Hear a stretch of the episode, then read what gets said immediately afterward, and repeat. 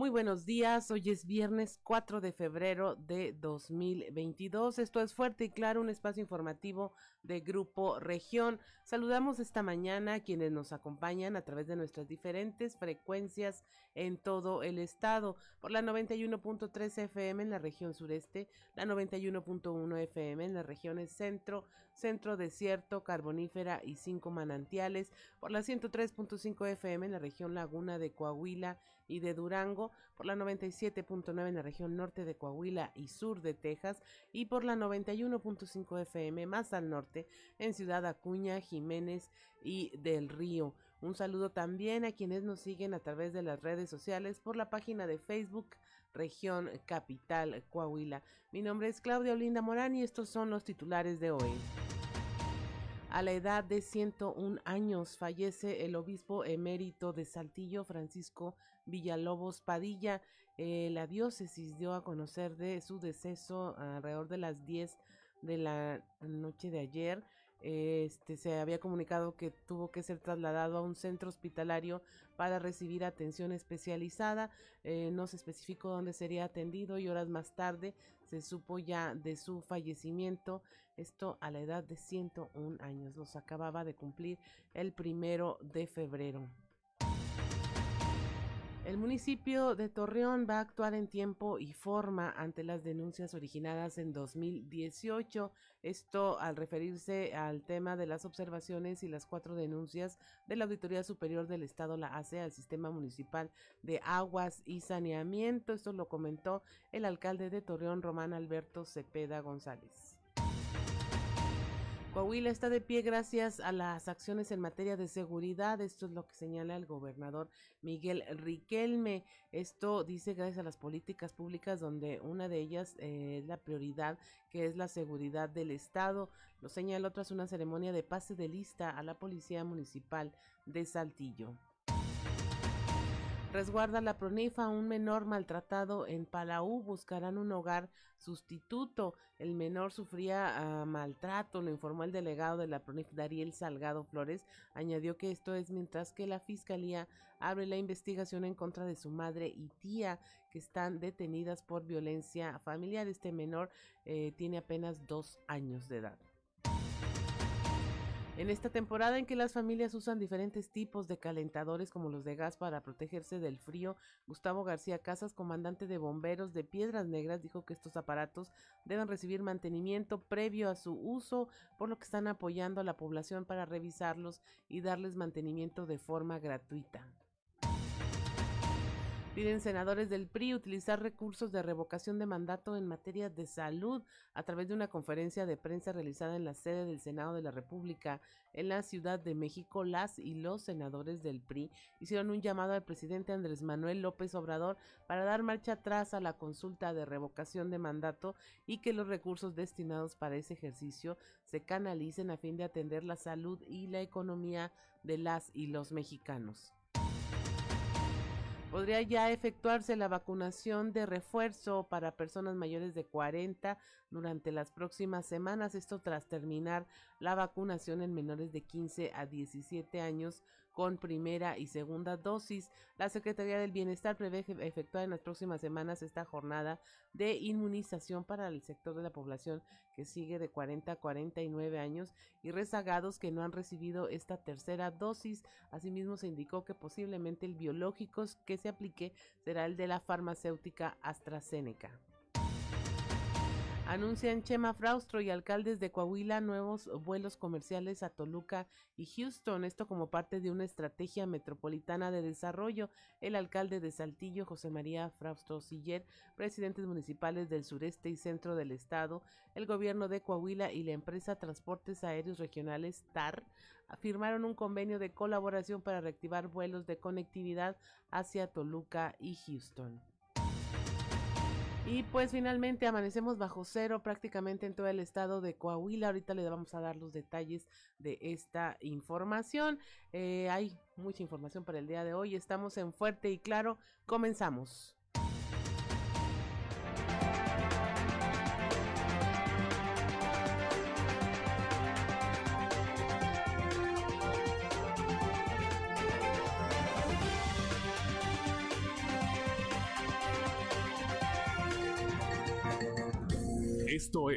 Fuerte y Claro. Transmitiendo para todo Coahuila. Fuerte y Claro. Las noticias como son. Con Claudio Linda Morán y Juan de León.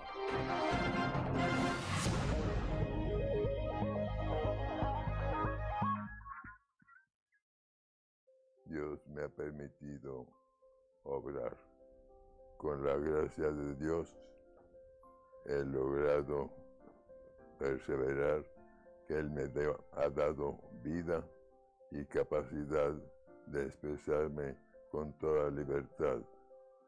Yo agradezco al Señor todos estos beneficios, pues realmente Dios me ha bendecido y me ha permitido llegar hasta este momento con bastante conciencia, advertencia de lo que he tenido que actuar a lo largo de mi vida. 6 de la mañana con 12 minutos escuché, escuchó usted las palabras del de, obispo emérito de la diócesis de Saltillo, don Francisco Villalobos Padilla, fallecido el día de ayer eh, a los 101 años de vida, recién los había cumplido el primero de febrero, eh, un hombre nacido en Guadalajara, Jalisco, eh, será el longevo religioso, el noveno de 13 hermanos, y este bueno ya usted eh, sabe de él lo conoce eh, ya más de Saltillo que del resto del mundo y que de donde hubiera nacido y pues seguramente más adelante tendremos información de cómo va a ser el, las honras fúnebres eh, para el obispo emérito de la diócesis de Saltillo, don Francisco Villalobos Padilla, que descanse en paz.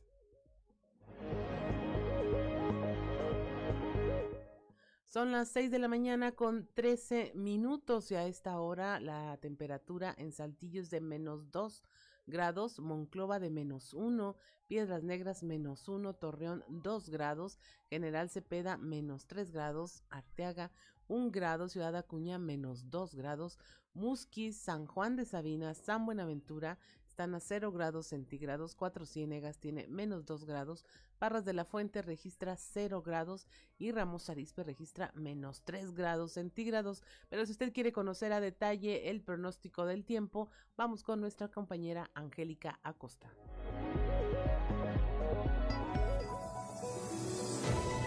El pronóstico del tiempo con Angélica Acosta.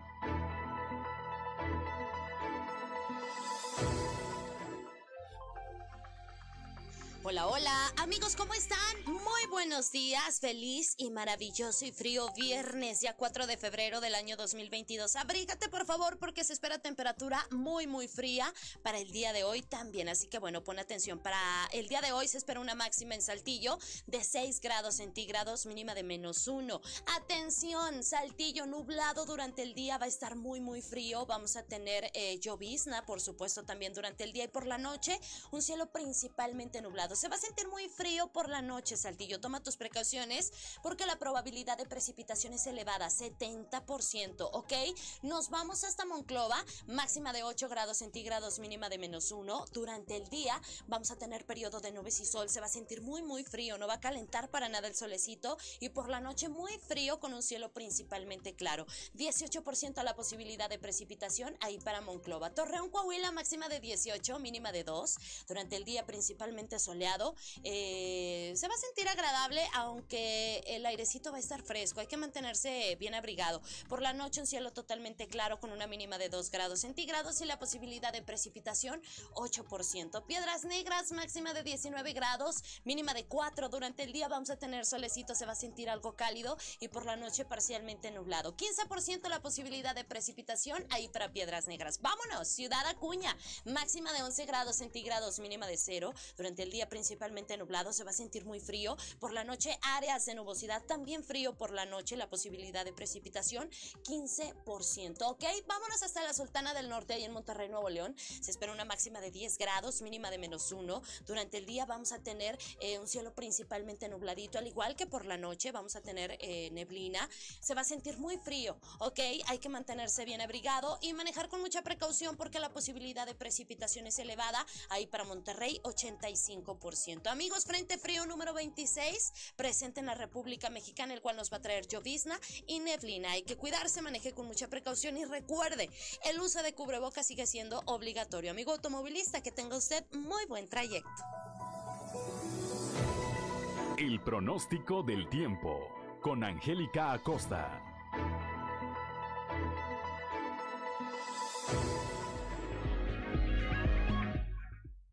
6 de la mañana con 16 minutos. Hoy es viernes 4 de febrero y si usted quiere saber qué ocurrió un día como hoy, vamos a las efemérides con Ricardo Guzmán.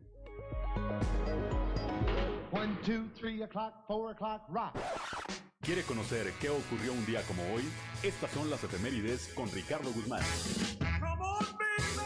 Un día como hoy, pero del año 1402, nació el rey chichimeca Nezahualcóyotl, considerado uno de los poetas más importantes de América, autor de numerosos cantos y poemas, de los que se conservan unos 30, donde planteó profundos problemas filosóficos. También, un día como hoy, pero de 1909, murió en San Antonio, Texas, don Guillermo Luis Purcell, quien desde Saltillo destacó como empresario en los ramos textil, minero, comercial bancario y ganadero, sus restos descansan en el Panteón de Santiago de Saltillo.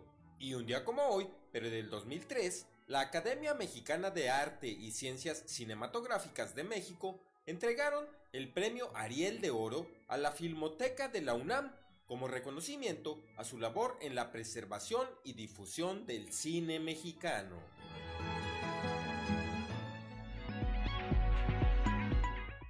6 de la mañana con 18 minutos. Hoy eh, celebran su santo quienes llevan por nombre Águeda, Gilberto y Gelasio. Si usted conoce a alguien que lleve estos nombres, pues felicítelo, salúdelo el día de su santo. Águeda, Gilberto y Gelasio. Y es momento de irnos a los deportes con Noé Santoyo. Resumen Estadio con Noé Santoyo.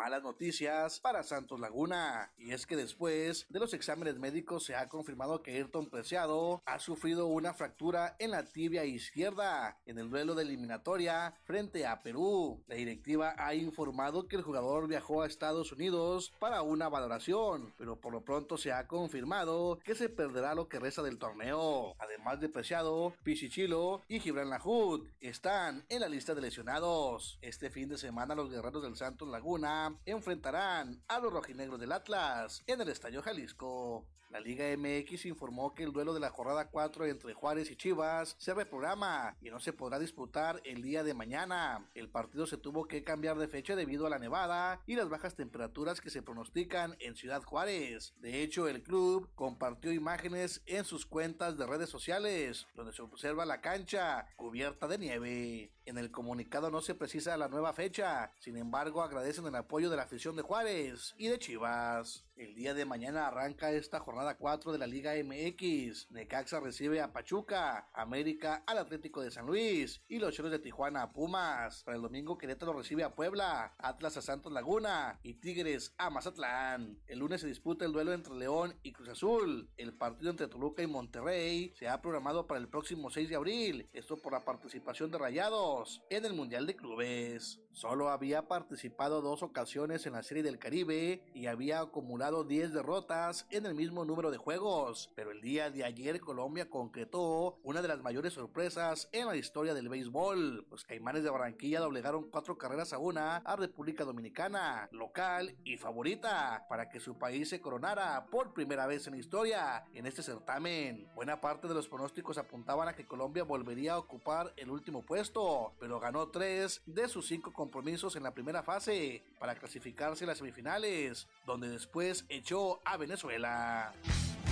Resumen Estadio con Noé Santoyo.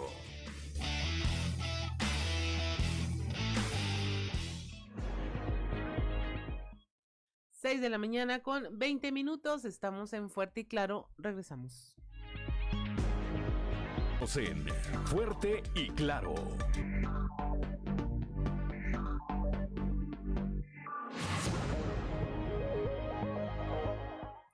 Seis de, 6 de la mañana con 24 minutos. Hoy viernes 4 de febrero. El tipo de cambio promedio del dólar en México es de un dólar por 20 pesos con 51 centavos a la compra, 20 con 23 a la venta, 20 con 78. Y es momento de irnos a un resumen de la información nacional. La tormenta invernal que azota al norte del país ya dejó y causó estragos en Chihuahua, con temperaturas de menos 10 grados, vuelos cancelados y muertes por hipotermia. El subdirector de epidemiología de la Secretaría de Salud Estatal, Gumaro Barrios Gallego, informó que se tienen registrados 31 eventos relacionados a las bajas temperaturas, de los cuales 13 han sido defunciones, 8 por intoxicación con calentadores y 5 por hipotermia.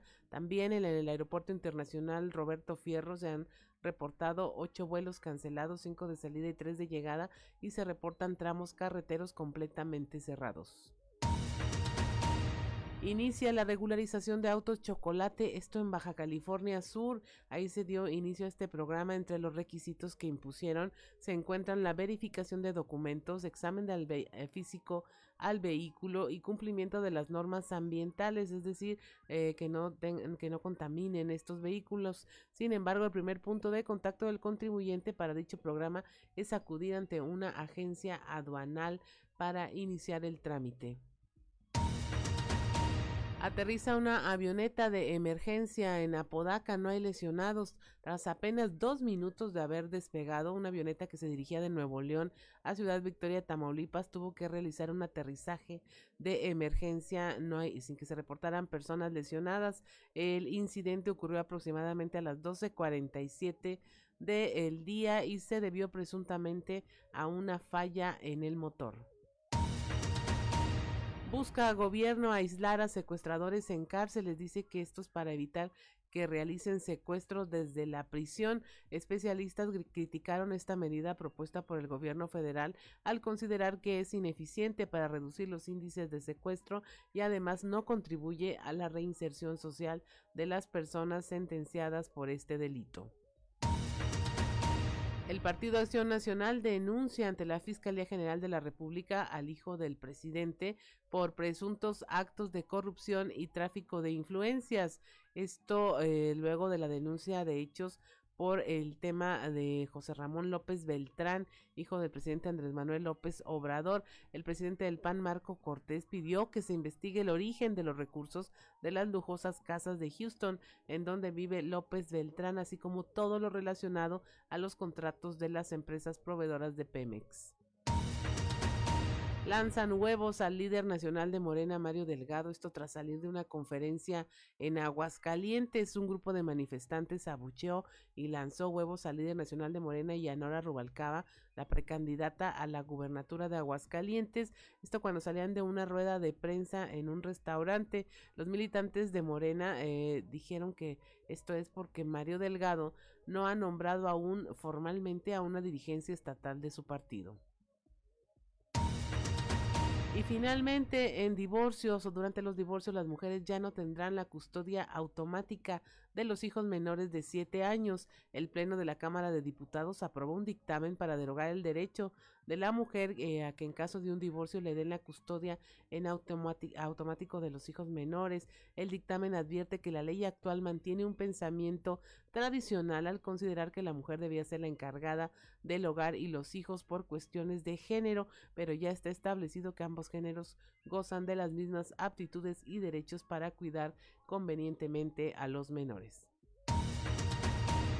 6 de la mañana con 28 minutos y es momento de presentarles nuestra portada en del periódico Capital, nuestra portada impresa del día de hoy. Si usted tiene acceso a nuestras redes sociales en este momento, puede tener ahí el documento completo y si no, aquí se lo platicamos. Nuestra portada, bueno, eh, tiene que ver con esta eh, investigación y las observaciones y denuncias ante la Auditoría Superior del Estado por parte del de, Ayuntamiento de Torreón. Entonces, el alcalde Román Alberto eh, Cepeda dice que se va a actuar legalmente contra la gestión de su antecesor Jorge Cermeño Infante. Le hablamos también de cómo Coahuila es ejemplo nacional en materia de seguridad, esto en voz del gobernador Miguel Riquelme. Eh, le hablamos también de cómo Chema Fraustro, alcalde de Saltillo, se reunió con los alcaldes de Coahuila y las aerolíneas. Ya se estima que se van a reabrir vuelos comerciales a Toluca y Houston. Esto dentro de la estrategia metropolitana de desarrollo. Eh, le hablamos del tema de la seguridad pública, de las acciones que se están efectuando y cómo Coahuila está de pie gracias a estas acciones. Esto por parte del gobernador Miguel Riquelme. Le hablamos de la historia de este menor de dos años que era maltratado por su madre que ya está en custodia de las autoridades mientras se realizan las investigaciones y eh, se realizan ahí también, eh, se deslindan responsabilidades. En nuestra edición impresa le anticipamos como el, la salud del obispo Francisco Villalobos se había visto complicada durante la tarde y noche de ayer y finalmente, este, bueno, esta mañana le estamos informando ya de su deceso a la edad de 101 años. Son las 6 de la mañana con 30 minutos y es momento de irnos a ver qué se escucha en los pasillos.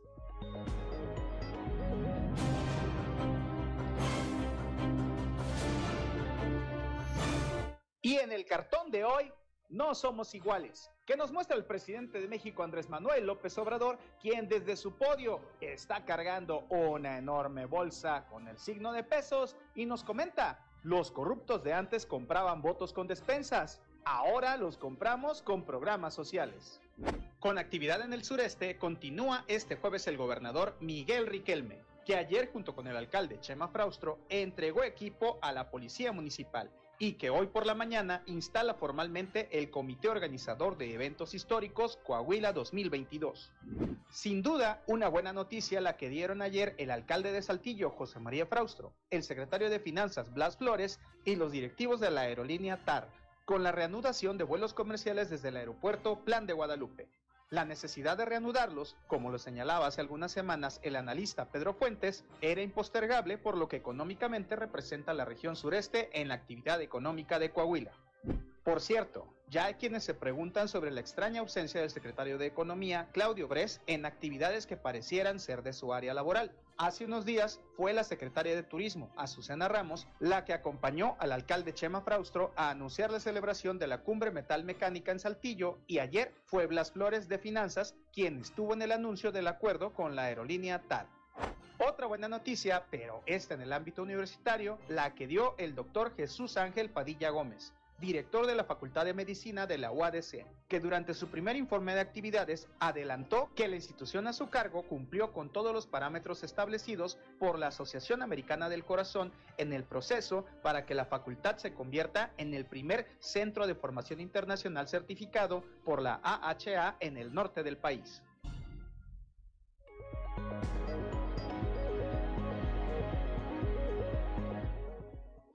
6 de la mañana con 32 minutos y es momento de irnos a nuestro recorrido informativo por las regiones del estado. Iniciamos aquí en la región sureste donde nuestro compañero Raúl Rocha nos tiene los detalles de este tema del pase de lista de la Policía Municipal de Saltillo por parte del gobernador Miguel Riquelme. Adelante Raúl.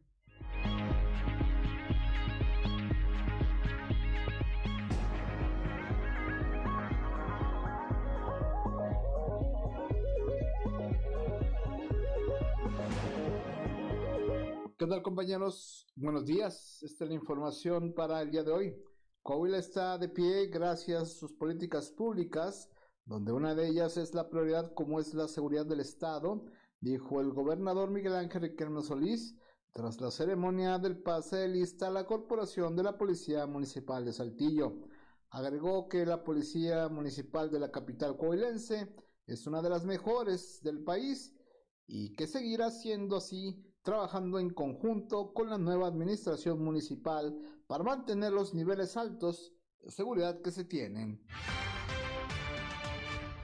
Hoy Coahuila está de pie y es precisamente gracias a las distintas políticas públicas que se implementan y una de ellas, reitero, es la prioridad del gobierno del Estado, que es la seguridad pública. Agradezco este tipo de eventos. Es el acompañamiento natural de la política pública del gobierno del Estado y los municipios. Y no es nada más de dientes para afuera, ni en convenios firmados sentados en el escritorio. Es, sin lugar a duda, la demostración territorial de la fuerza policial y, sobre todo, los resultados que día a día se van generando aquí en nuestra entidad, en Coahuila de Zaragoza. La incidencia delictiva en Saltillo mostró buenos números en el 2020, difíciles ya de superar dentro de la propia estadística. Esta es la información para el día de hoy. Buen día. 6 de la mañana con 35 minutos y mire, ahorita se lo comentábamos de los fallecimientos allá en Chihuahua por el tema del uso de calentadores. Aquí los bomberos eh, en la región norte están apoyando a la población con el mantenimiento de los calentadores de gas, algo que todos olvidamos, aunque los usamos, casi nunca lo hacemos. La información con nuestra compañera Norma Ramírez.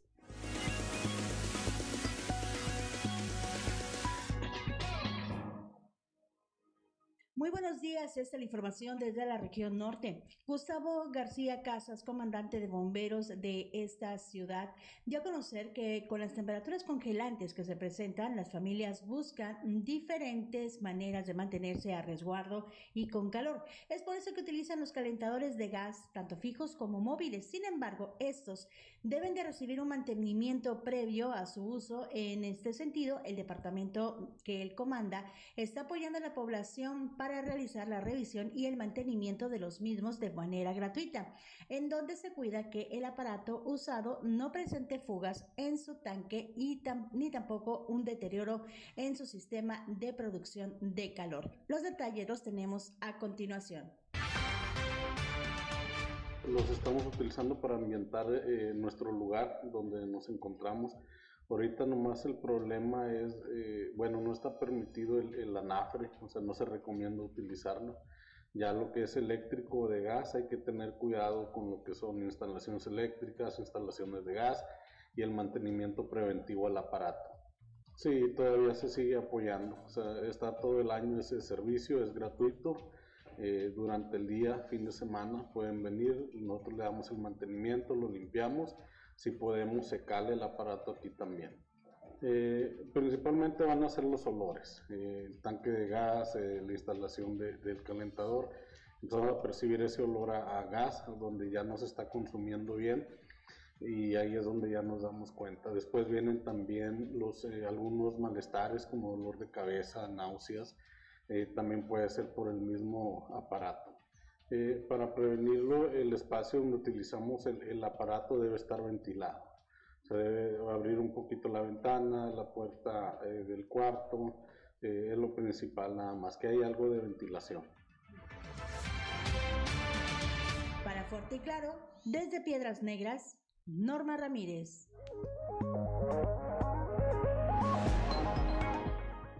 6 de la mañana con 37 minutos ya y mire, eh, le comentamos las temperaturas bajas en la mayor parte del territorio coahuilense, en Saltillo menos 2 grados, Monclova menos 1, Piedras Negras menos 1 grado, Torreón 2 grados centígrados, General Cepeda menos 3, Arteaga 1 grado centígrado, Ciudad Acuña menos 2, Musqui 0 grados, San Juan de Sabina 0 grados, San Buenaventura 0 grados, Cuatro Ciénegas menos 2 grados, Parras de la Fuente 0 grados y Ramos Arispe menos 3 grados centígrados. Y mire, continúa este tema de la cuarta ola COVID ya en la región centro. Se ha enviado a resguardo a trabajadores en edad de, de riesgo por la pandemia y otros que se sienten también ahí puedan estar eh, enfermos y se está exigiendo la vacunación. Eh, la información con nuestra compañera Guadalupe Pérez. La región centro. Ismael Eje Escalante, líder del Sindicato Nacional Democrático Obrero, señaló que ya se han enviado a casa a más de 100 trabajadores que se encuentran dentro de la población vulnerable, esto debido a la pandemia inclusive lo platicamos con, la empresa, investigar a los trabajadores que no se han vacunado. Desafortunadamente, Víctor, han fallecido gente que no están vacunadas. Yo platico con gente del sector salud y me lo han dicho. Se enfrentan a factores de alto riesgo el principal, no se, que no se aplicaron vacunas. En este aspecto de los trabajadores que están en este rango de edad de riesgo, eh, ¿volverían a inmovilizarlos, a inactivarlos mientras sigue? Ya, ya empezaron, ya empezaron a, a, salir por seguridad de ellos. ¿Cuántos? Los mandamos a sus casas. Para empezar fue voluntario. Hay gente que tiene mucho miedo, uh -huh. estar, en, estar en contacto, estar en, en aglomeraciones. Ellos ya fueron resguardados en sus, en sus hogares. ¿Cuántos fueron más o menos al momento? Mm, yo creo que como unos 150 trabajadores. ¿De las dos plantas? De las dos plantas. ¿Cómo se ve con aquellos que no se han querido vacunar y que pues en un Mira, Víctor, es por seguridad de ellos. Nosotros lo hacemos y la verdad que, que, no sé cómo le vayamos a hacer, pero los vamos a obligar a que se vacunen por seguridad de ellos y por seguridad de sus de familias. Sí, sí, por seguridad de ellos y sus familias. Ah. Como lo señala Leija Escalante, 150 trabajadores por voluntad propia han decidido resguardarse ante esta cuarta ola de contagios COVID. También señaló girarán un oficio a Altos Hornos de México para que se obligue a los trabajadores que no se han vacunado para que lo hagan. Saludos desde la región centro para Grupo Región Informa, Guadalupe Pérez. 6 de la mañana con 40 minutos, estamos en Fuerte y Claro, regresamos.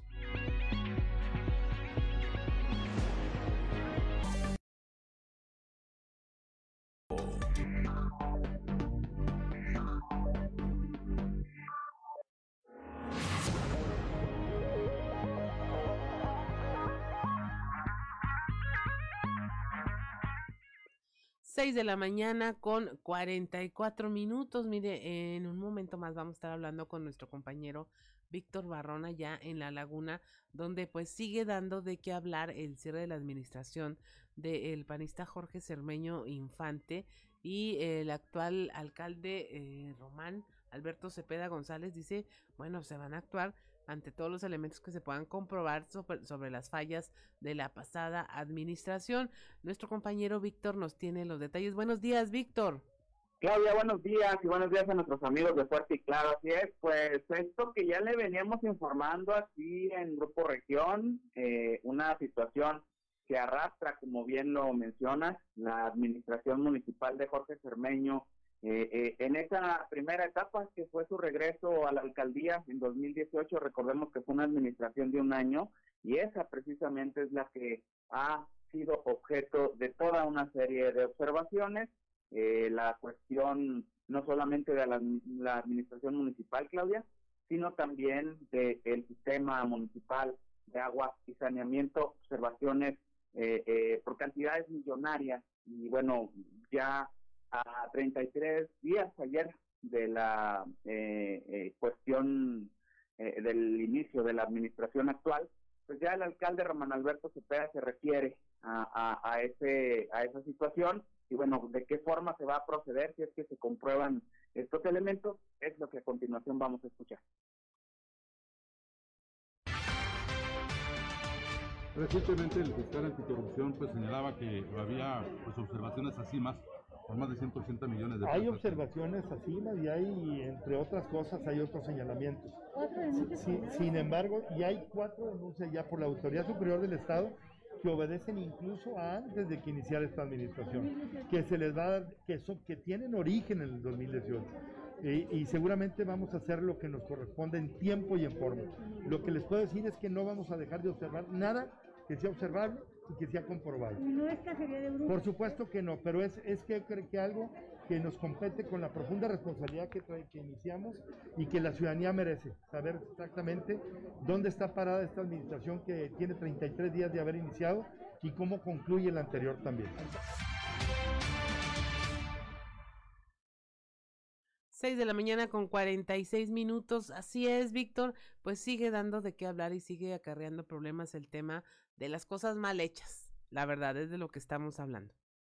Claro, toda una serie de procedimientos que en su momento, Claudia, año 2019, eh, eh, regidores de oposición habían mencionado como situaciones que se venían arrastrando, observando a, a partir de, esa etapa, ¿no? Y que eh, eh pues fueron procedimientos mal aplicados eh, eh, y pues toda una serie de, situaciones que impactan en observaciones como ya se lo veníamos informando, ¿no? Por, por millones de pesos, no son cantidades menores.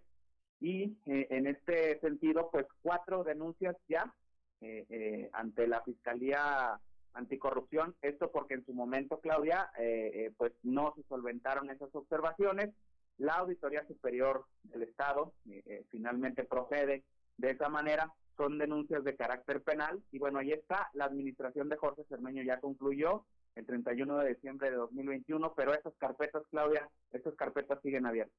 Así es, pues esperemos a ver cómo actúan las autoridades competentes en esta materia, porque pues todo es en perjuicio de la ciudadanía y de la administración pública municipal, que definitivamente pues tiene que solventar las deficiencias y pues ya dar eh, un paso adelante y dejar atrás esto, pero pues solucionado. La impunidad es lo peor que se puede hacer en materia de recursos públicos. Muchas gracias, Víctor, por tu información. ¿Cómo está de frío por allá?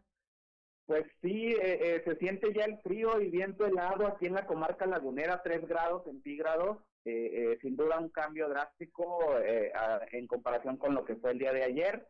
Eh, y bueno, para mañana, pues según los pronósticos que, que emite Conagua, pues esperan aquí en Torreón al menos de un grado a menos, a, a cero grados, de un grado a cero grados la temperatura mínima mañana sábado aquí en Torreón pues a cuidarse y a tener mucha precaución al conducir y, y, con lo que nos calentamos en casa también para mantener los hogares ahí bien climatizados. Muchas gracias, Víctor. Excelente fin de semana.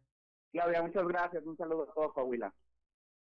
6 de la mañana con 49 minutos. En un momento más vamos a estar platicando con nuestro compañero Moisés Santiago sobre otro caso de maltrato a un menor de edad. Ayer platicábamos justo de cómo se había ya vinculado a proceso a un hombre que le prendió fuego a una vivienda donde se encontraban los eh, dos hijos menores de edad de su eh, expareja al cuidado de una vecina y ahora le tenemos esta historia de un niño de dos años que ya está bajo resguardo de las autoridades ahora porque su madre lo maltrataba, está ya en un hogar sustituto este tema, la madre y la tía lo maltrataban. Ya está la investigación en manos de las autoridades, el menor ya está bajo resguardo, pero sin duda pues es una historia que da tristeza escucharla y tener que hablar de este tema, pero lo peor sería no hablarlo. Cuando usted escucha estas noticias, pues claro que le da coraje, claro que se pone este a pensar en, sus hijos, en sus familiares, pero lo peor sería no hablarlo. Buenos días, Moisés. ¿Qué tal, Claudia? Muy buenos días. Es un placer saludarles desde la región carbonífera. Pues sí, como bien lo comentas, esta situación que se presentó por acá en la región, el delegado de la PRONIF, Darío Salgado Flores, informó que después de rescatar a este menor, que pues aparentemente estaba sufriendo un maltrato ahí en una localidad de Palau, bueno, está en custodia en espera de un hogar sustituto, mientras que la Fiscalía abre la investigación en contra de su madre y de su tía, quienes están bajo detención, acusadas, pues en este caso, de violencia familiar. Se trata de un menor de apenas de dos años. Eso es lo que señala David Salgado Flores. Tuvimos conocimiento, obvias razones, por los videos que, que se publicaron en redes sociales. Al momento de tener noticia, este, nos trasladamos Aquí hay que hacer eh, mención por la gran colaboración que existe con Fiscalía. Este, ellos ya habían asegurado tanto a las personas como este, al niño Acudimos a las instalaciones del Ministerio Público en Palau, ahí ya tomamos control de la situación en el aspecto de resguardo del, del niño. Nosotros tramitaremos la, la, la, medida especial de protección ante el juzgado de lo familiar, asimismo estamos interponiendo la denuncia penal. Este, obviamente las razones son, este, eh, son claras, explícitas, había maltrato, había violencia en contra del, del niño y bueno, eh, cada una de las dependencias estará trabajando en la cuestión penal y en la cuestión familiar. Hasta el momento se tiene identificado tanto a la mamá del niño como a un familiar, que en este caso es tía, tía de este, del niño. Las dos están haciendo, se están haciendo las diligencias correspondientes este, eh, por parte de Fiscalía. Y bueno, nosotros nos toca hacer el trámite ya ante el juzgado de lo, de lo familiar. Aquí de, de, de, la, de la situación ya, ya se tiene resguardado el niño, está bajo el cuidado de, este, de nosotros, eh, ya bajo la tutela del, del Estado. Y bueno, ahora esperar si, si existiera algún, algún familiar de apoyo o bien realizar algún otro trámite correspondiente. 6 de la mañana con 52 minutos. Estamos hablando, Moisés, nada más para que le quede claro a nuestra audiencia, de un video en donde el había tomado las pinturas y el maquillaje de la mamá, ¿no? Y, los había utilizado y luego a manera de castigo y de regaño, la mamá, y ahora se sabe que es la hermana, le lo atan con cinta, le tapan la boca con cinta y graban un video de esta acción. Efectivamente, eso trascendió y llamó la atención de las autoridades en el sentido de la forma en que se estaba aparentemente castigando a este menor y pues en un rápido acción eh, se tomó inmediatamente la situación en vista de que se trata de un menor de dos años, porque incluso en el video se alcanza a percibir que el menor está llorando y se le está tratando de una manera pues que no es apropiada. De esa manera las autoridades pues ya tomaron cartas en el asunto. Así es, y lamentables imágenes, eh, y luego ellas mismas las subieron en redes sociales, creo que son 27 segundos de duración, pero aparece el niño llorando, angustiado, eh, suplicando porque no los maltraten, mientras estas personas, quienes se supone que deberían de tener su cuidado y protección, se ríen y se burlan de lo que está ocurriendo. Eh, se observa cómo de forma violenta la mamá calla al niño al cerrarle la boca con un pedazo de cinta adhesiva transparente, mientras la otra persona que está ahí, que ahora sabemos que es la tía del menor, le grita que también le ate las manos, este, y lo cual lo hacen, porque es la, la, las imágenes que exhiben muestran al niño de dos años, es un bebé, de esta forma. Así es, efectivamente, ya las autoridades han tomado el asunto, se está haciendo la investigación correspondiente, estaremos pendientes para ver qué trasciende el día de hoy y seguir informando a nuestro auditorio. También se comenta, uh, Sam, uh, Moisés, que la mujer no estaba ni siquiera drogada, o sea, ni siquiera lo digo porque a veces bajo ese estado se pueden cometer cosas este pues muy crueles, pero eh, las investigaciones, los primeros resultados advierten esto. Entonces, eh, vamos a ver qué ocurre, vamos a estar al pendiente porque pues es el daño a un menor y qué mala suerte Moisés te ha tocado, pero los últimos dos enlaces hemos hablado de lo mismo. Y esto significa no solo que ocurra, sino que también se están tomando cartas en el asunto, eso es lo bueno. Así es, de hecho, mira, algo que también nos comentaban la tarde de ayer es que ahora la familia de, de, de esta situación están comentando que aparentemente se estaba haciendo un TikTok y lo subieron a redes en ese sentido vamos a ver el día de hoy investigar esta situación. De cualquier manera, las autoridades dicen que, aunque se trate de Roma, pues no deja de ser una vulnerabilidad a los derechos de un menor y por eso se sigue una investigación correspondiente. Así es, Moisés. Vamos a ver qué ocurre y estaremos al pendiente. Que tengas un excelente fin de semana y a resguardarse del frío también, porque creo que allá en la carbonífera ya están a cero grados. Cero grados con sensación de menos seis, así es que pues importante proteger. No, pues la, na, nada más con la sensación tenemos. Muchas gracias, Moisés Santiago. Excelente fin de semana para todos. 6 de la mañana con 55 minutos estamos en Fuerte y Claro. Regresamos.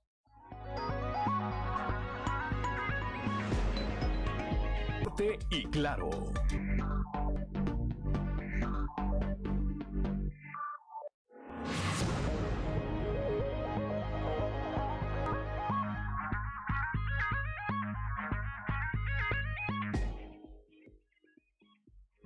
Mañana 6 de la mañana con 5. Es momentos de irnos a la alerta ambiental con Carlos Álvarez Flores. Alerta ambiental con Carlos Álvarez Flores. Muy buenos días. Hablábamos de la urea y decíamos que la urea es un compuesto que tiene un carácter ácido.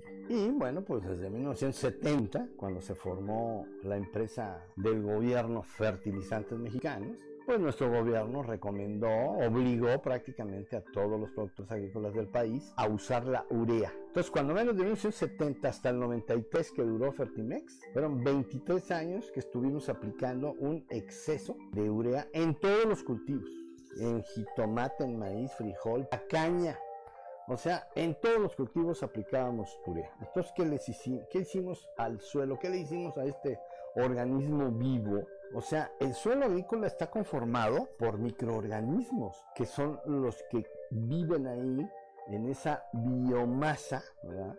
en esa maravilla de esas hojas que cayeron durante millones de años y que se transformó en este suelo. Entonces, si nosotros aplicamos la urea que es ácida durante décadas, bueno, pues entonces cambiamos el pH. El pH es el potencial de hidrógeno, para decirlo fácilmente. Hay una escala de pH de 0 a 14. 7 es neutro y ese es el carácter que debe tener el suelo agrícola. Neutro. Debe tener un pH, o sea, un potencial de hidrógeno de 7. También el agua.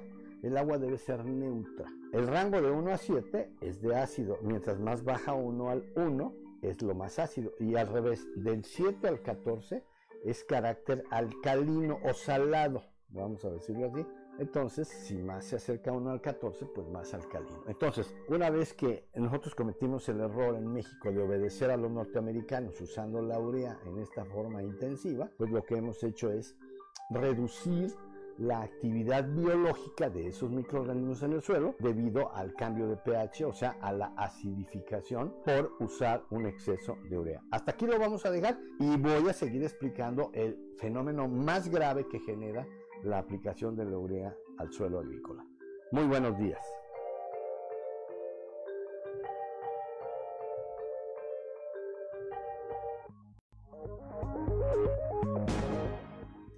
7 de la mañana con un minuto. Vámonos ahora al contexto de la noticia con Luis Guillermo Hernández Aranda.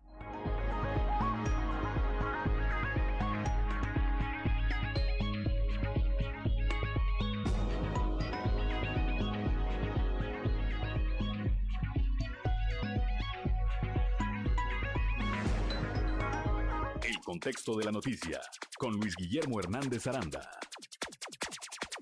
En los lejanos 80s, la banda irlandesa YouTube compuso uno de sus temas más emblemáticos, Sunday Bloody Sunday. Esta canción fue escrita a raíz de los incidentes del llamado Domingo Sangriento de 1972, en el que murieron 14 católicos asesinados por soldados británicos en Irlanda del Norte. Sin embargo, su letra bien puede aplicarse a la realidad que vive actualmente México. En el primer verso de dicha canción, Bono, vocalista de YouTube, canta, No puedo creer las noticias de hoy, no puedo cerrar los ojos y hacer que desaparezcan. Al menos yo, y creo muchos, es la sensación que sentimos al ver los portales, las redes sociales o los noticieros, donde parece que los medios nos dan un parte de guerra. Los muertos ya forman parte de la cotidianidad y es verdad que estamos inmunizados cuando los hechos son ficción y la TV es la realidad. Y hoy millones lloran canta en otra estrofa YouTube. En el actual sexenio de Andrés Manuel López Obrador, las cosas no han cambiado. México registró 33.308 homicidios dolosos en 2021. Enero lo iniciamos con varios asesinatos de alto impacto, entre ellos los de tres periodistas. Otros más denuncian amenazas. Y desde el altar de la mañanera dicen que no pasa nada, que vamos bien y como nunca nuestro país es seguro y atractivo para las inversiones. Todo esto mientras asesinan a más mujeres y la economía entra en recesión. Ante esta pérdida de asombro y de valores, bien vale la pena voltear a la literatura para utilizarla como una herramienta que nos proteja de los tiempos violentos que ahora se viven. Es un hecho que la lectura fomenta la capacidad de reflexión, análisis, síntesis e interpretación pero sobre todo nos ayuda a ser mejores seres humanos, sensibles al mundo que nos rodea. Hoy más que nunca se requieren valores como la solidaridad, la ética, además de ser sensibles y no perder nuestra capacidad de asombro. Todos estos atributos podemos adquirirlos con el hábito de la lectura. Cada vez son más los niños y jóvenes que ingresan al mundo del crimen. Sin duda la falta de oportunidades, pero sobre todo de educación, es lo que convierte a los jóvenes en un sector muy fácil de seducir por parte de los delincuentes. La violencia ha dejado de ser inédita para convertirse en una realidad por demás dolorosa. Me identifico con Bono cuando canta. Y la batalla no ha hecho más que comenzar. Hay muchas pérdidas, pero ¿puede alguien decirme quién ha ganado? Y es que esa es la pregunta que nos hacemos todos los días, muchos. ¿Quién va ganando? ¿Quién gana de esta violencia que por desgracia, por décadas, se ha registrado en México? Soy Luis Guillermo Hernández Aranda, nos escuchamos a la próxima.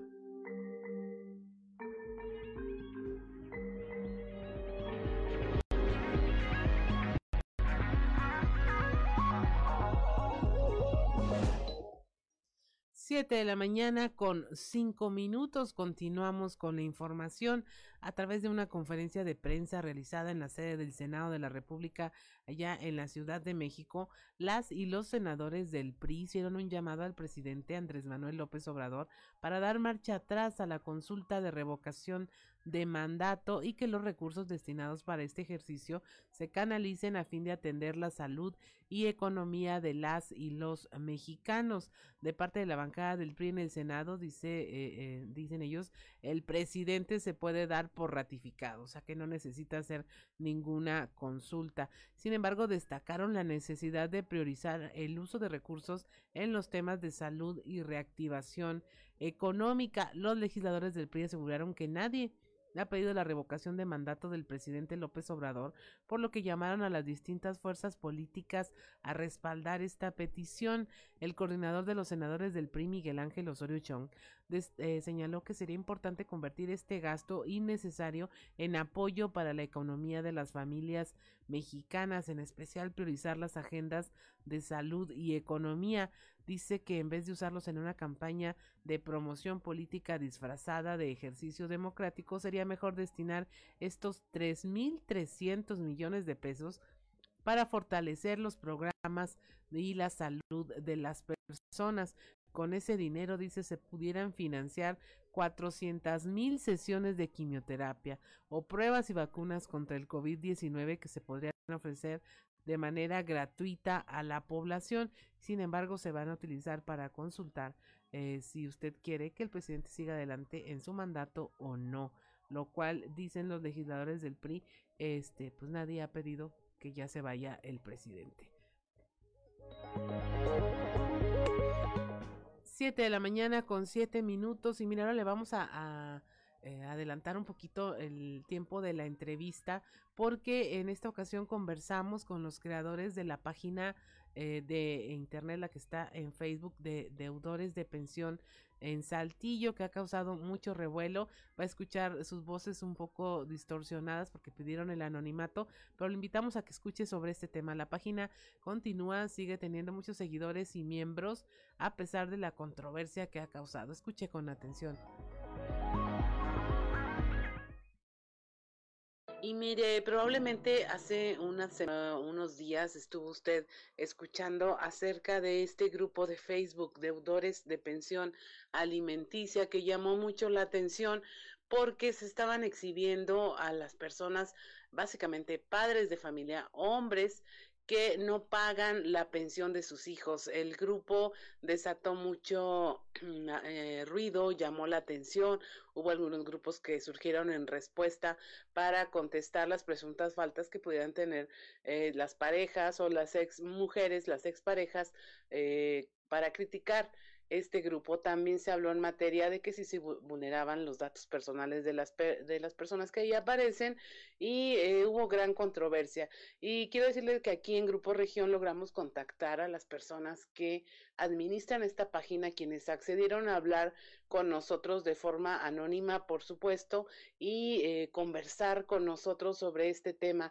Para empezar, quisiéramos preguntarle, preguntarte eh, por qué la creación de esta página, cómo es que se les ocurrió que había que denunciar este tipo de situaciones.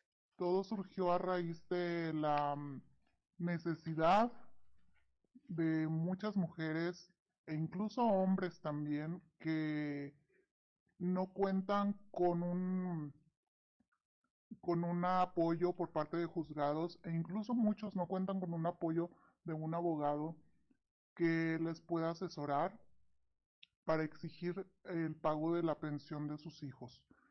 Hay un gran porcentaje en Saltillo que de deudores de pensiones alimenticias, nosotros tenemos demasiados reportes de hombres que no han cumplido con estos pagos. También hay varias mujeres, pero es más el porcentaje de hombres. No es una cuestión de género, sino eh, de luchar con, eh, por los derechos de los niños, este derecho que, que es eh, muy importante, que es el, el derecho de los alimentos, el sustento, y que pues a los padres o a algunas madres, pues esto pues les está valiendo. Eh, la página tiene seis días de creación. Se hizo el jueves en la noche y ahorita ya alcanza los 70 mil seguidores. Ha crecido demasiado en muy poco tiempo. Ha sido para nosotros muy impresionante, pero sobre todo, bueno, muchos lo están tomando a broma, pero también a muchos les ha servido esto. Entre broma y broma, pues sí ha, ha servido para muchas familias, para sobre todo mamás que han estado recibiendo ya incluso pagos, nos han estado reportando esto y pues nos da gusto esa parte. Así es, es importante lo que dices, no es una cuestión de género, no, es de hombres contra mujeres ni mujeres contra hombres, están pensando pues en privilegiar el, bien mayor, que en este caso es la infancia, la manutención de los niños pues que se eh, procrean dentro de un matrimonio. Eh, ¿Cómo han visto la interacción con los miembros de su grupo? Estamos viendo que ya tienen más de cinco mil miembros. ¿Cuándo empezó la página que nos pudieras contar? Primeramente agradecer a todas las personas que nos siguen, que sigan la página todavía, que todavía quedan muchas personas, tenemos muchísimos correos que responder y que darle seguimiento. Y sobre todo, como dices, pues un llamado a las autoridades. Una, pues para facilitar las cuestiones legales, las cuestiones de burocracia. No es posible que un juicio de de custodia y de pensión alimenticia dure meses o a veces hasta años. Y mientras, pues los hijos no tienen ese derecho, no tienen que comer. Entonces, esto se tiene que, arreglar de una forma más práctica y más sintetizada. O sea que funcionó más la exhibición pública que cualquier otro eh, trámite que hubieran iniciado ya en los juzgados, lo cual pues eh, se ve como que verdaderamente pues la, la, parte legal, la parte jurídica resulta difícil de, de, realizar, inalcanzable en muchos casos y están obteniendo una respuesta a través de las redes sociales. A raíz ya de este crecimiento de la página exponencial, eh, ¿alguna autoridad se ha acercado con ustedes para pretender ahora sí dar asesorías o brindar alguna atención para orientar los esfuerzos que están haciendo a través de esta comunidad en Facebook? No, eh, lamentablemente ninguna autoridad se ha comunicado con nosotros para ofrecer este tipo de, de servicios. Sin embargo, eh, algunos despachos jurídicos sí lo han hecho, nos han escrito para ofrecer asesorías gratuitas a personas con situaciones vulnerables y sobre todo para ofrecer el, el apoyo legal y también algunas cuestiones psicológicas. Entonces, pues nos da gusto para estas personas que, que están en estas situaciones y que puedan aprovechar este tipo de cosas. ¿Qué piensan ustedes de las críticas que se han recibido en el sentido de que se vulneran los datos personales cuando se exhibe a las personas con su fotografía en, en, la página, aunque omitan el nombre, la fotografía pues es un dato personal que permitiría, permitiría ser identificados en todo momento. Eh, hay esas críticas, tengo entendido que Facebook también ha puesto algunas restricciones. ¿Cómo han enfrentado esto? Así es. Eh, tenemos varios abogados que nos están asesorando respecto a este tema, pero eh, todo lo que se publica en Facebook es público, entonces no estamos violando ningún derecho de, de las personas. Y yo creo que es más grave el violentar a un niño de esa forma quitándole el derecho de sus alimentos, de su vestimenta y de todo lo que eh, implica la pensión alimenticia. Respecto a las restricciones que pone Facebook, sí hemos estado batallando demasiado con eso, pero tenemos varios administradores que nos están apoyando para poder publicar desde diferentes medios y y así poder seguir con la página. Cuando los buscamos para entrevista, insistieron mucho en guardar el anonimato. ¿Temen alguna represalia por la tarea y la labor que están emprendiendo con esta página, al menos por parte pues de quien se sienta agraviado al ser exhibido y, y al, al pues quedar en evidencia de que está incumpliendo con sus responsabilidades? Claro que sí, de hecho nos han enviado correos con amenazas, pero todo lo tratamos de manejar en forma anónima por lo mismo, para um, proteger la identidad de los, de los administradores y poder continuar con esta labor que estamos haciendo. No creo que estemos haciendo más daño del que ellos hacen a sus hijos. En algunos comentarios de la página se observa que eh, algunas personas dicen que ustedes eh, mismos, los administradores de la página, corríjanme si me equivoco, este, también sufrieron de este tema de no recibir una pensión alimenticia. Eh, también hay muchas estrategias, ponen dibujos, ponen algunas formas bastante creativas de llamar la atención hacia el problema e involucrar este más a las familias a, tener este sentido de responsabilidad. Así es, de hecho hay dos personas en nuestro equipo de administradores que sufrieron estos casos eh, y sobre todo la cuestión de la burocracia y lo tardado de los juzgados es impresionante. Sobre todo también pues esa parte es la que nos otorga la, empatía con las personas y nos acerca a las cuestiones que están viviendo actualmente estas personas que no se les está dando la pensión. Y bueno, también a raíz de esto optamos por crear una historia, dos personajes ficticios que son el Juanjo y la Lupe, que son, eh, por así decirlo, los que administran la página. Eh, esto así lo, lo hacemos notar.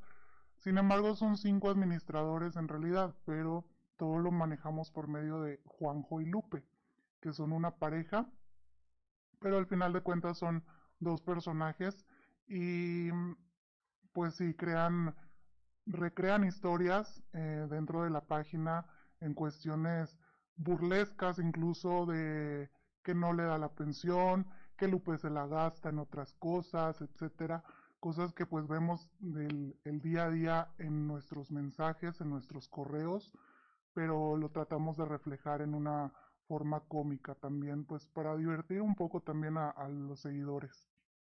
Sin duda, una forma muy creativa de abordar este problema y pues esperamos que las autoridades en algún momento volteen a verlos.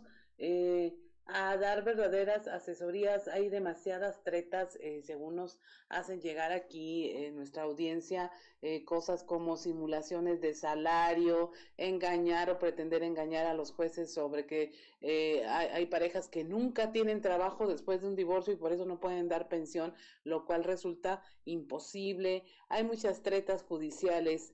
sin lugar a dudas, es un tema que merece mm, que se le voltee a ver desde todos los ángulos posibles para que eh, se actúe en consecuencia. Yo creo que, así como ustedes, eh, nada vale más que el bienestar de los menores de edad que pues están dentro de esto sin siquiera haberlo pedido y pues están padeciendo las consecuencias de una mala mediación entre los padres, de un muy mal divorcio o separación o incluso el eh, abandono. Estamos ya por concluir este espacio, pero eh, algo que les gusta, uh, les gustaría agregar, este, para que nuestra audiencia se informe y se mantenga al pendiente de estos temas. Te agradezco muchísimo tu espacio y pues a los que todavía no nos siguen nos pueden seguir en nuestra página, los que no dan pensión Saltillo. Muchísimas gracias.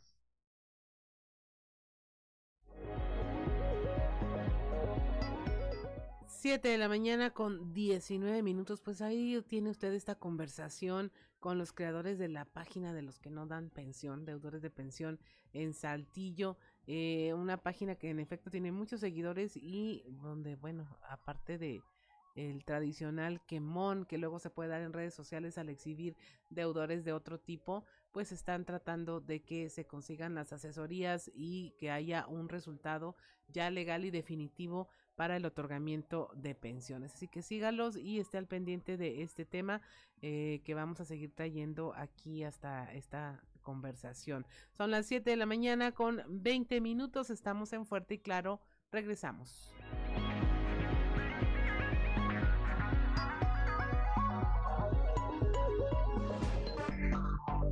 Enseguida regresamos con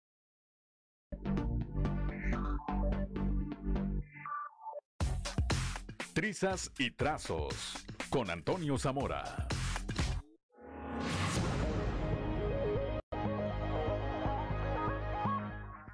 Siete de la mañana con 25 minutos ya y tenemos en la línea para nuestra conversación telefónica diaria a don Antonio Zamora. Vamos a ver de qué talante amaneció hoy con estos fríos, si tiene trizas trazos o yukis. ¿Qué vamos a hacer hoy, don Antonio? Estoy totalmente congelado. Dos grados bajo cero. De esas veces que, el, que se muevan los labios, échales agua hirviendo para que para que puedas hablar, ¿no? Menos dos por allá, según... Aquí, sí, acá estamos en menos dos, sí. Yo creo que en Saltillo está más bajito, ¿no? Menos uno. A uno, ah, ya uno, uno ah, sobre cero. A nosotros vamos a tener uno sobre cero como eso de las 11 de la mañana, de acuerdo al reporte meteorológico. Pero en municipios cercanos hasta 4 grados bajo cero. ¿eh? Así es. O sea que sí, sí estuvo, estuvo duro.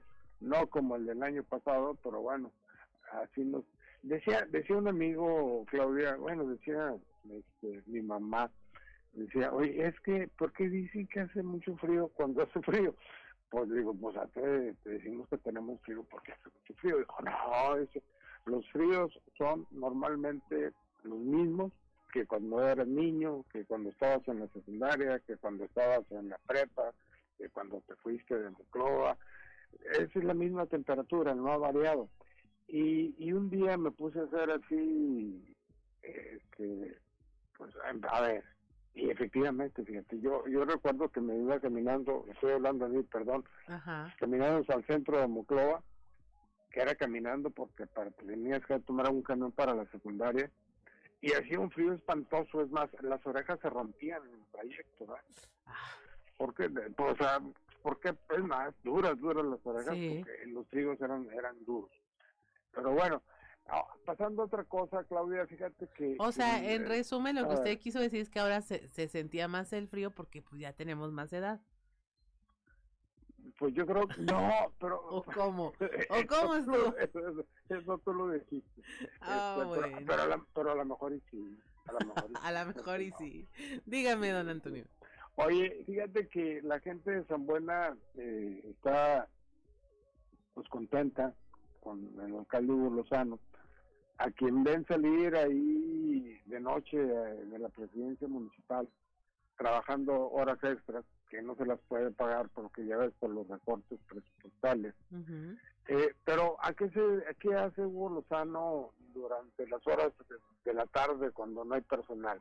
Pues para empezar, trabaja más tranquilo, más relajado y sobre todo, Claudia, arrastra el lápiz y hace ajustes.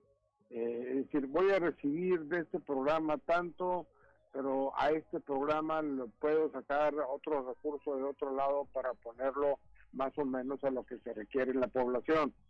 Eh, ¿por, qué, ¿Por qué hace esto Hugo? Pues bueno, simple y sencillamente porque Hugo eh, Lozano este, eh, estuvo en, en, los programas de la región centro desierto, de la Secretaría de Inclusión y Desarrollo Social, uh -huh. y, y, sabe dónde tocar las puertas, Claudia, para, para bajar recursos, ¿no? Y eso lo hace a diario. Hay alcaldes que están a la espera de que les manden el dinero, no están haciendo lo que hace eh, Hugo Lozano en San Buenaventura, hay otra alcaldesa, la de la Madrid, Magdalena Ortiz Pizarro, que ha mostrado dinamismo al frente de, la comuna y sabe que su chamba es realizar gestiones para obtener recursos y eso es lo que hace. Recurre eh, a, Hugo Lozano porque porque sabe cómo está el asunto, que él le sabe. Y, y aparte de eso, está recurriendo a asociaciones civiles, este, Claudia, que, que te dan recurso o te ofrecen recursos al 50%, cemento al 50%. Y ella con ese cemento se puede ir a hacer a los programas sociales, a, a las colonias y demás. Y, y, venderlo si quiere, como normalmente sucede que se venda, pero ya le va a costar menos a la gente de San Buenaventura que tiene alguna construcción. Yo creo que en este asunto de, de la gobernanza, Claudia, hay que tener imaginación, ¿no?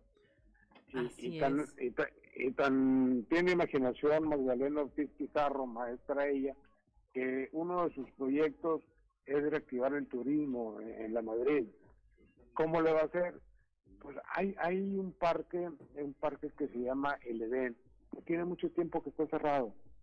Eh, hay, los fines de semana la Madrid es eh, lo visita mucha gente de la, la región centro, donde muchos, mucha gente de Monclova, allá tienen sus casas de campo, y, y pues bueno, y, y, van muchos motociclistas, y va mucha gente de fuera, a la Madrid, y bueno, pues qué tal si, si hacemos este asunto de, de, del parque le den, porque así se quedan los recursos y hacemos una reactivación turística. Yo creo que en breve se va a entrevistar ahí con la secretaria de Turismo, eh, para ver qué es lo que se puede hacer al respecto, Claudia. Así es, don Antonio, pues es que esa parte de, del, del tejido fino, como luego le llaman, arrastrar el lápiz, la suma y las restras, pues es parte de lo que significa administración pública, que a veces se nos olvida desde la propia función pública o desde el servicio público, que eso de eso se trata, de sumas, sí, restas. Sí, porque no puedes multiplicar. Sí. ¿Por qué? Porque antes el gobierno federal te decía yo pongo un peso, un peso el gobierno del estado pone otro peso, este municipio pones otro peso y, y hace sobra. Ya no se da eso. Ahora el gobierno federal le entra así como le, le va a entrar a la carbonífera, este, sin tomar en cuenta a nadie. Así es. explico? Fíjate que ya con eso resumió todo este tema de la administración pública actual. Ahorita no se puede multiplicar. Es sumas ah. o restas y ya. Nada más. No hay más. Pues muchas gracias, don Antonio. Pues, ¿qué le recomendamos? Échese un cafecito, un té. ¿Qué le gusta? En eso, en eso, en eso estoy ahorita con mi yeti aquí tomando un cafecito. Chocolate champurrado, ahorita todo lo que empiece con chis. Sí, verdad que sí. Sí. Muchas gracias, don Antonio. Pues que tenga un excelente fin de semana y que vaya subiendo la temperatura poquito a poco. Y ya me quedé pensando con eso del frío. Lo analizaré a profundidad. Hasta el lunes. Hasta el lunes, muchas gracias. Son las 7 de la mañana con 32 minutos y no va a creer usted ahorita el viento gélido que llegó aquí, acompañado de un personaje con un gorro Inca peruano que es, Osiris? Sí, es peruano, lo compré allá en Cusco. bueno, no, pues no, encontré mejor momento para ponerme un gorro de Estabas esperando una helada, Osiris García. Sí, eh, yo lo, honestamente la esperaba en Caguama, pero no de esta manera. Estaba el vidrio de la, de la camioneta completamente congelado ahorita. Vengo realmente frío. Si usted gusta, querido Radio Escucha, mandarme unas mentadas, por lo menos para calentarme, este, se las agradecería que vayan bien direccionadas, por favor, amable audiencia. Este, no todos estamos pidiendo lo mismo. Este, He perdido para agarrar calor. Ah. Unas mentadas para calentarme. Este, vamos a esperar que se les congelen los dedos a Oye, sí, no se me vaya a caer un dedo aquí, terminemos, este, lo, lo terminan ocupando aquí en la tienda de abajo para hacer unos vikingos. Saque eso de su cabeza, por favor. Hoy, como, como, somos muy este, democráticos aquí, somos muy parejos, hoy le vamos a cantar una canción al PAN de Coahuila que está estrenando dirigente en la figura de Elisa Maldonado. Yo también soy Maldonado, fíjate, no será mi prima o algo así. Siempre llegamos a echar a perder las cosas, entonces no creo que no sea mi prima. Por esas canciones para gente del PAN. Antes de conocerte todo era triste y sin ilusión. Las elecciones frías sentí alivio cuando se marchaba Yachuy de León. Pero cuando llegaste me recordaste al pan perdedor me motivaste a amarte ya sin prestigio y sin estructura, pues nada cambió. Y llegaste tú como presidenta en el frío invierno lleno de Omicron. Y llegaste tú, pero aquí en mi alma como que se nota que me fui a Guatepeor, que es peor llegaste tú, trayendo contigo al panismo viejo en frasco de formol. Desde que tú llegaste volvió a Naya al aparador. Y lo más relevante no fue lo tuyo, fue que Reyes Flores reapareció reapareció al menos en una fotografía en la pader. Llegaste tú como presidenta en el frío invierno lleno de Omicron. Y llegaste tú, pero aquí en mi alma como que se nota que me fui a Guatepior. Y llegaste tú trayendo contigo un compaguadito llenos de ilusión. Desde que tú llegaste en el PRI se en el bigotón. Y lo más relevante no fue lo tuyo, fue que Reyes Flores y su foto reapareció. vamos, vamos lo hicimos, echamos a perder esto. Muy buena, muy buena, Osiris, la, bienvenida y no. Sí, sí, sí, pues mira, yo es como se, como se sintiera cualquier eh, este militante del, de Acción Nacional, si es que queda alguno por ahí todavía. Es como Dewey de Malcolm en el medio. No esperamos nada de ustedes y aún así logran decepcionarnos. Así más o menos es como se siente esa banda. Así es, sí, resulta bastante Híjole, eh, es que no hay perspectiva, no hay. No, mira, no, no ya, poniéndonos serios, ya.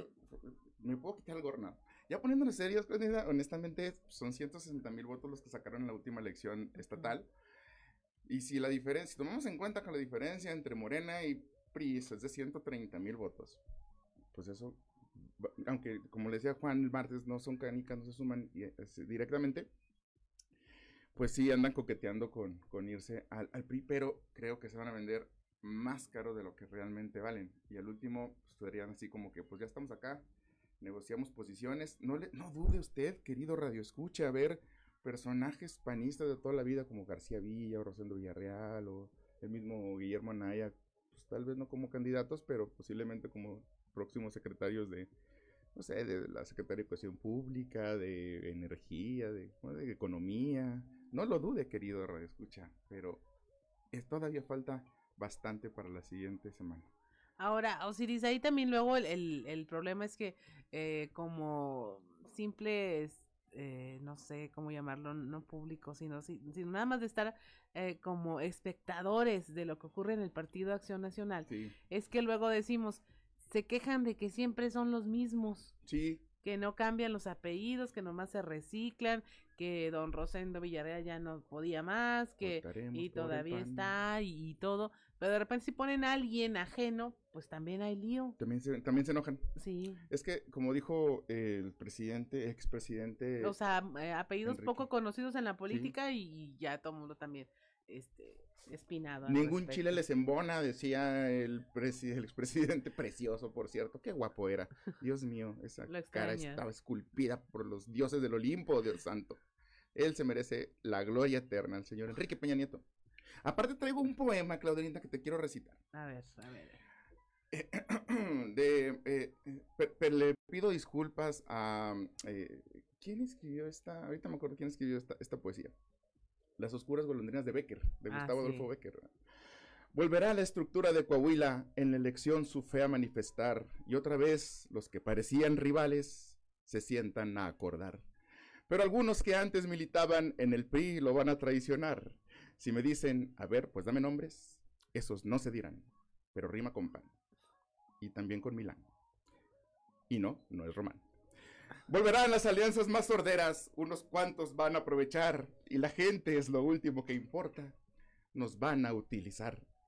Pero hay otro que viene de Saltillo, que si puede hacerlos naufragar, su salida cayó cual gota fría, ese no volverá. Pero falta si hará. Bueno, aún no se va. Y se quieren sordear. A ver cómo les va. Gracias. Gracias. Gracias. ¿Ves? Hasta poemas traemos el día de hoy. Hasta poemas el Y el día de juramento a hoy. la bandera también. Bandera de México, legado a nuestros héroes. Sí. Sí, mire, yo no sé si será el gorro, no sé si será el frío, o si será el viernes de febrero loco. La verdad ya no sé qué va a pasar Traigo congelada la buena costumbre. Pero no se vaya, eh, son las 7 de la mañana con 40 minutos. Regresamos con Osiris García y estamos en Fuerte y Claro.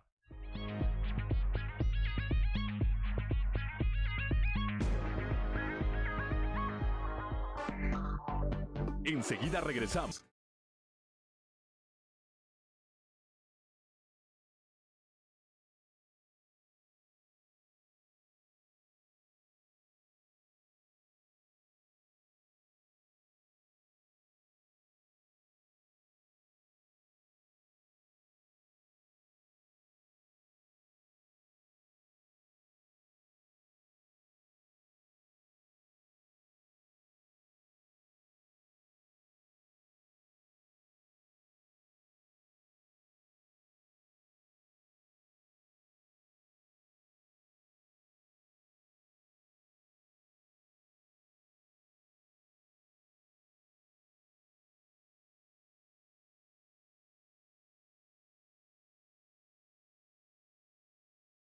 De 7 años. No, Pero esta- pues esa- también les van a dar más trabajo a los juzgados, ¿no? Eh, este- ese cambio de, de la... En realidad era un tipo de machismo eh, impreso no tanto en la ley, sino al, en el criterio del juzgador. Eh, se, se- se hicieron, se tomaron acciones hace un par de años eh, para evitar que esto sucediera. De hecho, hay un, hay un organismo encargado de hacer una evaluación de las personas, eh, es el Centro de Evaluación Psicosocial, eh, para ver quién es la persona que en realidad está más, a- más apto. Cuando hay un convenio y las personas están de acuerdo, no hay, no hay este, gran, gran problema.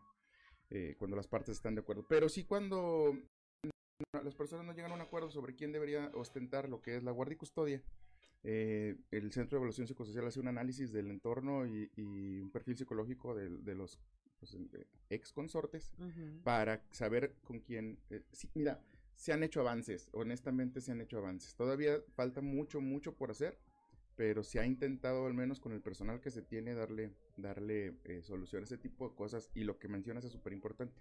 Ya no se quedan con la mamá nada más porque es mujer, sí, porque digo yo que me dedico en realidad a litigar, eh, este, a postular familiar, pues no, mm, no siempre la, la mamá es eh, el más apto de los padres para... El idóneo. para Y ahí como que sostener. era una cuestión de género, ¿no? Ah, sí, mujer, sí. Mujer Puedes más. cuide a los niños. De hecho, es, es- machismo, en realidad eso es machismo. Es una perspectiva machista.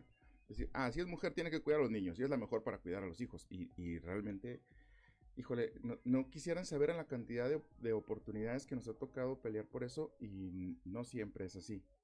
Porque creo que salió una contrapágina o algo, una cosa del- de, no solo de las que no pagan pensión, sino como que las que no te prestan a los hijos o no te dejan ver a sí, los hijos también. por eh, también violencia, eh, también es violencia contra el hombre, o sea, el hecho de que no dejen convivir y contra los hijos, porque en realidad, señora radio escucha, amigo que estás escuchando, esto es bien importante. El derecho de la convivencia no es tu derecho como papá o como mamá. El derecho a la convivencia es un derecho de los niños. Y el, el interés superior del menor es, está por encima de muchas otras legislaciones o leyes o costumbres que pueda tener los seres humanos. Está este, eh, de- desde la ONU, la UNICEF, y es bien importante que lo sepa la gente. Así es, Osiris. Y bueno, con estos eh, frío que se siente, eh, lo único que está candente aquí es el tema Sí. político en Coahuila. Frío como mirada de suegra. Sí. Cuando le dices que embarazaste a su hijo, dijo un compa. Eso está más difícil. Sí, creo que sí. Saludos a Daniel Alemán. Cada- Cada estupidez que. Ay, pues, si, si yo estoy tonto para decir cosas, mi carnal está brutal. Sí, el tema político se pone interesante porque hay muchos enroques, hay movimientos, hay gente que perteneció a un equipo que se está poniendo la camisa de otro color, se está intentando que no se vaya, este, hay otros que ya lo dieron por perdidos, como este, yo creo que es el caso de, del diputado federal Jerico. Creo que ya lo dieron por perdido. eh, y ya no andan haciendo la lucha, pero hay otros que sí les interesa que se quede un poquito más y le andan haciendo un poquito más la lucha. No puedo decir su nombre porque pues tengo miedo de morir, pero creo que sí le andan haciendo la lucha. Ahora, como ciudadanos, Osiris, ¿qué hacer? O sea, realmente como ciudadano, eh, tienes el poder, tienes el control, nada más que no lo sabemos. Sí. Ahí eh, el estar informado, el estar... eh, la verdad sí vale la pena, este, porque eso es lo único que puede cambiar las cosas en este país. Es que no estamos informados, Claudina. Ajá. Y mira, la gente que está tomando las decisiones que forman parte del círculo rojo, eh, lo saben. Saben que hay muy poquitas personas informadas. Saben que al final de cuentas mucho más parece un concurso de popularidad que un análisis a conciencia de los perfiles de los administradores, de los futuros administradores. Entonces juegan con ese tipo de cosas, ¿no? Ay, ay, yo soy, yo uso bigotes y sombrero y míreme, soy DJ en un antro en Saltillo. En un antro que debería estar cerrado por la pandemia, Sí. pero está abierto. O sea, No, y, y no es por criticar nada más a... a- a, um, ¿Cómo se llama este señor del bigote? No es cierto. No es nada más por criticar a un personaje en específico, Ajá. sino eh, lo- la gente que está tomando la decisión lo sabe, miden sus encuestas de popularidad y deciden si se avientan o no. Y luego algunos están nada más ahí para rellenar un espacio. Miren, ¿quién se acuerda de Lucho sin partido? ¿Qué pasaría de Lucho sin partido? Amigo Lucho, ¿todavía vives? ¿Estás por ahí? Si estás por ahí, da una señal de vida. Todos sabíamos que era un tipo de candidatura improvisada para jalar votos y afectar a la oposición, nada más en su momento. ¿Funcionó? Sí, pero ¿de qué le sirve al ciudadano? Y el ciudadano también lo ve y dice, ah, mira, una buena opción, alguien que no tiene partido, alguien que es independiente. Y la verdad es que detrás de eso, pues lo último que tiene es independencia, ¿verdad? ahora, oye, todos estos millones para la revocación de mandato. Sí. Mira, pues sí, lo que sobran son billetes, ¿verdad? Lo que hay son billetes. Tengo, traigo y más que me están haciendo. Un saludo a Marcos Durán. No, pues es que. eh, Y luego creo que Línea andaba ahí pues, diciendo, sí, sí lo hacemos, nomás suelta, suelta el billete para poderlo hacer, ¿verdad? Entonces, no, háganlo con lo que tienen. Bueno, pues vamos a, a votar este, levantando la mano. A ver, levanten las manos los que sí quieran lo que se han mandado. Pues no. 3.300 millones de pesos. Imagínate lo que los- la cantidad de hospitales, carreteras, escuelas, eh, de infraestructura que pudimos haber creado con ese dinero. Osorio Claudelina, Chong aquí hay, son- lugar- hay lugares que no tienen luz eléctrica. Pudimos haber puesto una línea de luz eléctrica en una comunidad apartada que, que le pudo haber cambiado la vida a no sé, cientos o miles de personas el hecho de tener agua corriente.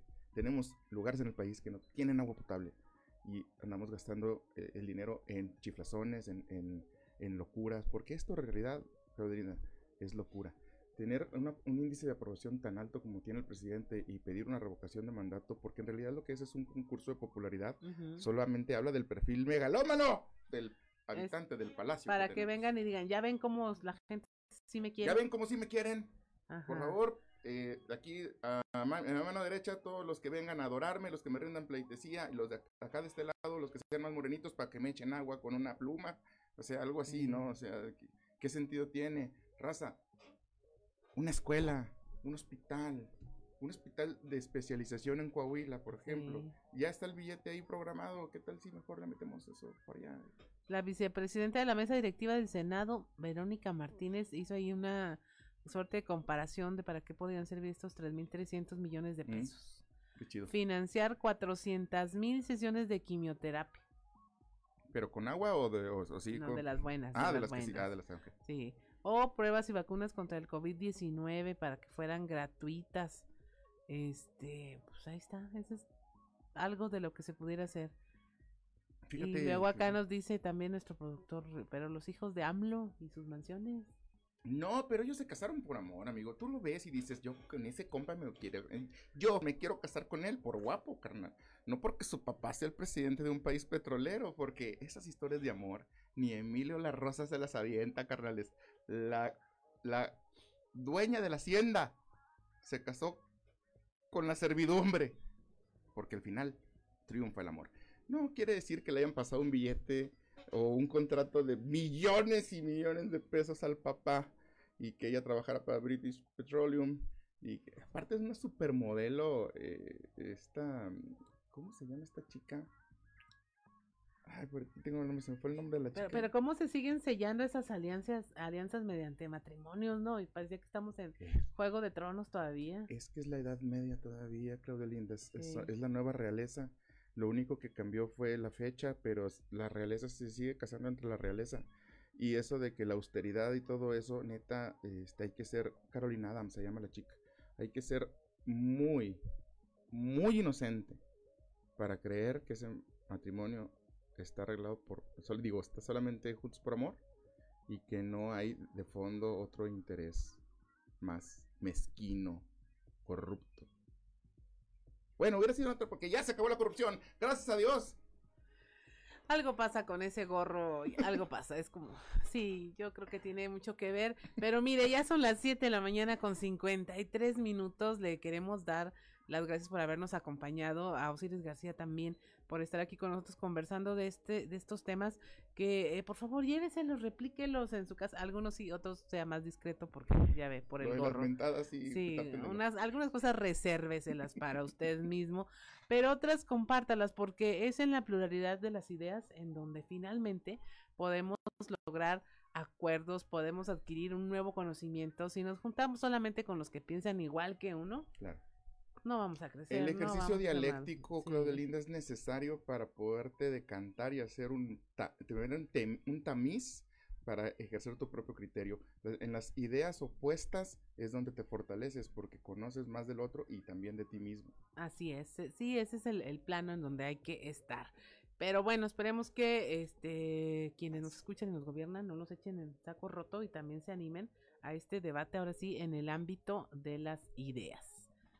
Y bueno, pues le damos las gracias de habernos acompañado en nombre de mi compañero Juan de León, le damos las Saludos. gracias de Ricardo López en los controles, Cristian Rodríguez que está por allá en las y Ricardo Guzmán, soy Claudia Olinda Morán y esto fue Región, no, estamos fuerte y claro, disculpen, el gorro ya se pasó para acá.